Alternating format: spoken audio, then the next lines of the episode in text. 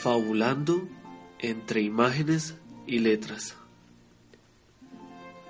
Un programa en el que emprenderás diversas travesías por textos literarios y películas de todos los tiempos.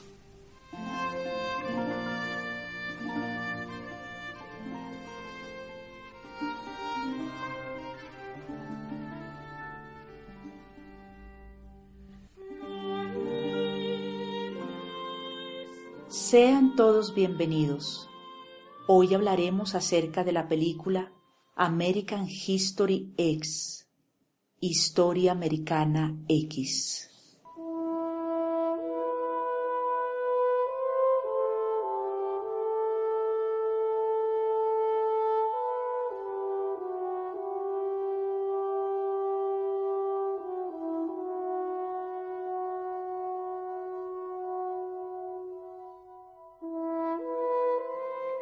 Dirigida por Tony Kaye y estrenada en el año 1998, es protagonizada por los actores norteamericanos Edward Norton y Edward Furlong, quienes interpretan a los hermanos Derek y Daniel Binger respectivamente. Por su interpretación de Derek Binger, Edward Norton fue nominado al Oscar a Mejor Actor. Le hemos visto en cintas posteriores como El Club de la Pelea, de 1999, Dragón Rojo de 2002, El Ilusionista de 2006 y Berman de 2014. La película se desarrolla en un suburbio de Los Ángeles, California, llamado Venice Beach, Playa Venice. Usando la técnica del flashback a través de continuos cambios del blanco y negro al color, y empleando una estupenda fotografía a cargo del propio Tony Kaye, como espectadores debemos ir construyendo la historia que no está contada en orden lineal o cronológico. La cinta comienza con Derek como líder de un grupo de jóvenes neonazis, quien tras cometer un brutal asesinato va a pasar tres años de su vida en una cárcel. Para ese entonces, Derek vive con su hermano Danny, su madre y sus dos hermanas. Pero a medida que la secuencia de las escenas avanza, nos enteramos que mucho antes de que esto ocurriera, la familia Binger tenía vivo a su padre. El padre trabajaba como bombero y la madre estaba a cargo de la casa. Derek asistía a la escuela y era un talentoso estudiante, sobre todo en el área de español y literatura, donde tenía como profesor a Bob Sweeney, quien más adelante será también profesor de Danny. Sweeney es una verdadera eminencia. Posee dos doctorados y se ha ganado el respeto y la admiración de Derek. Pero tiene un pequeño problema. Es negro. Y eso cambia el panorama a los ojos del padre de Derek. En una agradable escena de familia en que Derek refiere a su padre asuntos de la escuela, éste se entera del afecto que su hijo siente por Sweeney lo que no le agrada en absoluto.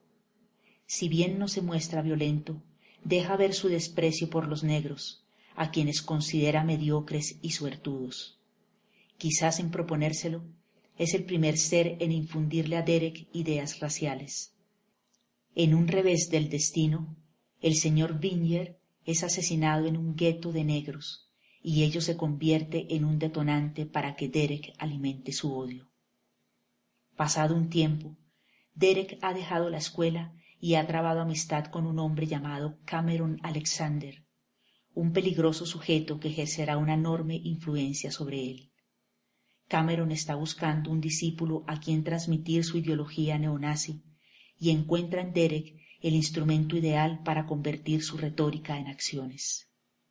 De esta manera, Derek convoca a un grupo de jóvenes del barrio y crea una pandilla de skinheads cabezas rapadas, autodenominada los discípulos de Cristo, bajo la tutoría y mecenazgo de Cameron. La retórica empleada por Derek está basada en el odio a los negros, la fobia a los inmigrantes y el antisemitismo. Para ese entonces, los roces entre blancos y negros se han venido agudizando en el vecindario. Unos y otros buscan la ocasión para agredirse. En un partido de básquetbol, en que Derek participa con sus amigos auspiciado por Cameron, se había deliberado posesión de territorios a favor de los blancos. Es aquí donde comienza la narración de la historia. Una noche cualquiera, en que Derek hacía el amor con su novia, su hermano Danny lo interrumpe para decirle que unos negros han roto los vidrios de su auto, mismo que le había regalado su padre. Sin pensarlo dos veces, Derek toma un arma y sale en busca de los asaltantes, cometiendo un doble y brutal crimen en presencia de su hermano. Al llegar la policía, lejos de mostrar estupefacción o arrepentimiento, en el rostro de Derek se dibuja un gesto de rotunda complacencia, que es captado de manera magistral por la cámara. Por el agravado crimen deberá pagar tres años en una prisión del Estado. Solo al final sabremos, por confesión de Dani en su ensayo, que si él hubiese testificado en su contra, la sentencia habría sido de por vida. Tres años paga Derek por un doble asesinato, mientras que Lamont el joven negro a quien Derek conoce en la cárcel, sería sentenciado a seis años tan solo por robar un televisor. No obstante, este joven alegre y libre de todo resentimiento enseñará a Derek los valores de la amistad más allá de todo prejuicio y odio. En la cárcel, Derek vivirá duras y traumáticas experiencias que lo harán reflexionar acerca de sus anteriores acciones y de la equivocada información que tenía codificada en su cabeza. Paradójicamente, mientras Derek ha pasado por este proceso de expiación para convertirse en un hombre diferente y en una mejor persona, su hermano Danny le ha seguido sus pasos durante su ausencia. Ahora Danny es quien frecuenta al peligroso Cameron y ha llenado su cabeza de ideas neonazis que lo impulsan a tener riñas en la escuela con adolescentes negros y, en general, a difundir toda clase de odios raciales y xenofóbicos. Como es natural, el ahora renovado Derek se muestra preocupado y quiere salvar el futuro de su hermano. El día en que sale de la cárcel, va a visitar a su familia y se entera de que esa misma noche habrá una fiesta de skinheads auspiciada por Cameron. Derek intenta convencer a Danny de que se quede en casa, pero el chico asiste por su propia cuenta. Si Derek ha ido, es con el firme propósito de aclarar a su mentor, a su novia y sus amigos que ha resuelto abandonar la organización. Cuando habla con su novia, ella no comprende nada de lo que Derek le expresa y termina injuriándolo. Al encontrarse con Cameron, éste le manifiesta que la organización ha crecido diez veces y que es imposible retractarse, pues ahora es cuando más lo necesitan. En la fuerte discusión, Derek desafía a Cameron e incluso lo agrede físicamente, lo cual dificulta las cosas. Al tener que huir para evitar un conflicto mayor, Danny increpa a su hermano por el drástico cambio que de repente ha tenido. ¿Qué te pasó en la cárcel? le pregunta.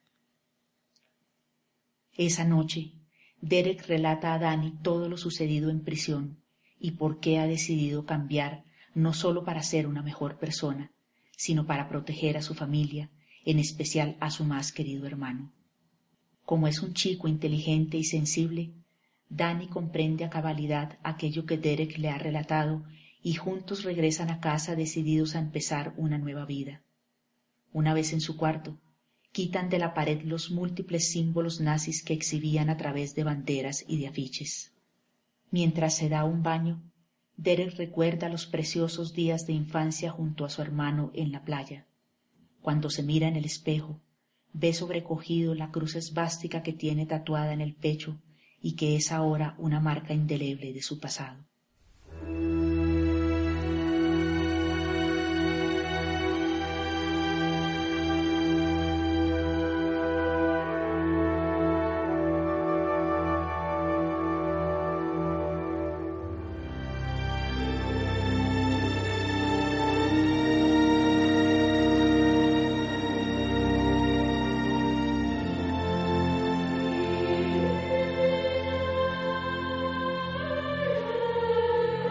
Por su parte, Dani, que tiene un talento especial para la escritura, ha recibido una gran motivación para escribir el ensayo que el profesor Sweeney le había dejado como tarea para llevar al día siguiente.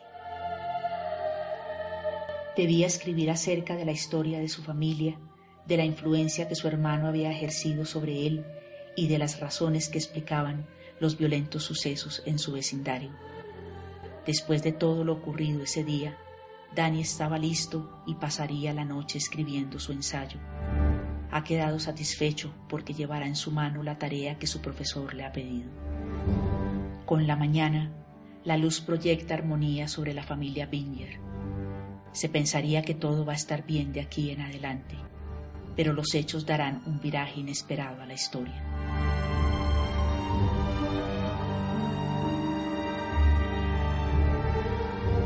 Derek lleva a su hermano a la escuela antes de ir en busca de un empleo.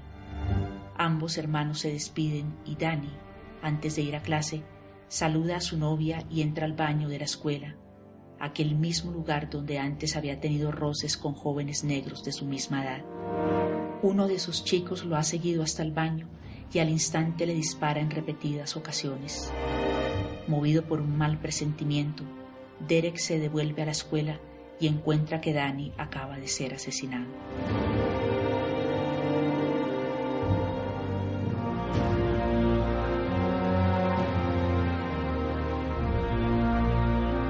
En el ensayo que llevaba en su mano, Danny había escrito estas últimas palabras. El odio es una carga, la vida es muy corta para estar enojado todo el tiempo. Luego, citando al célebre presidente Abraham Lincoln, pensando que este final sería del agrado de su profesor, parafrasea. No somos enemigos, sino amigos. No debemos ser enemigos.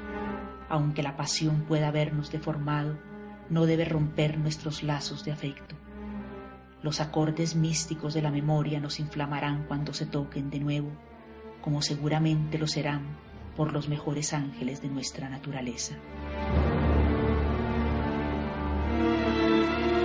No olvides seguirnos a través de nuestras redes sociales. Si tienes alguna sugerencia u opinión o quieres escuchar la lectura y análisis de alguna obra o película específica, escríbenos y haz tus comentarios.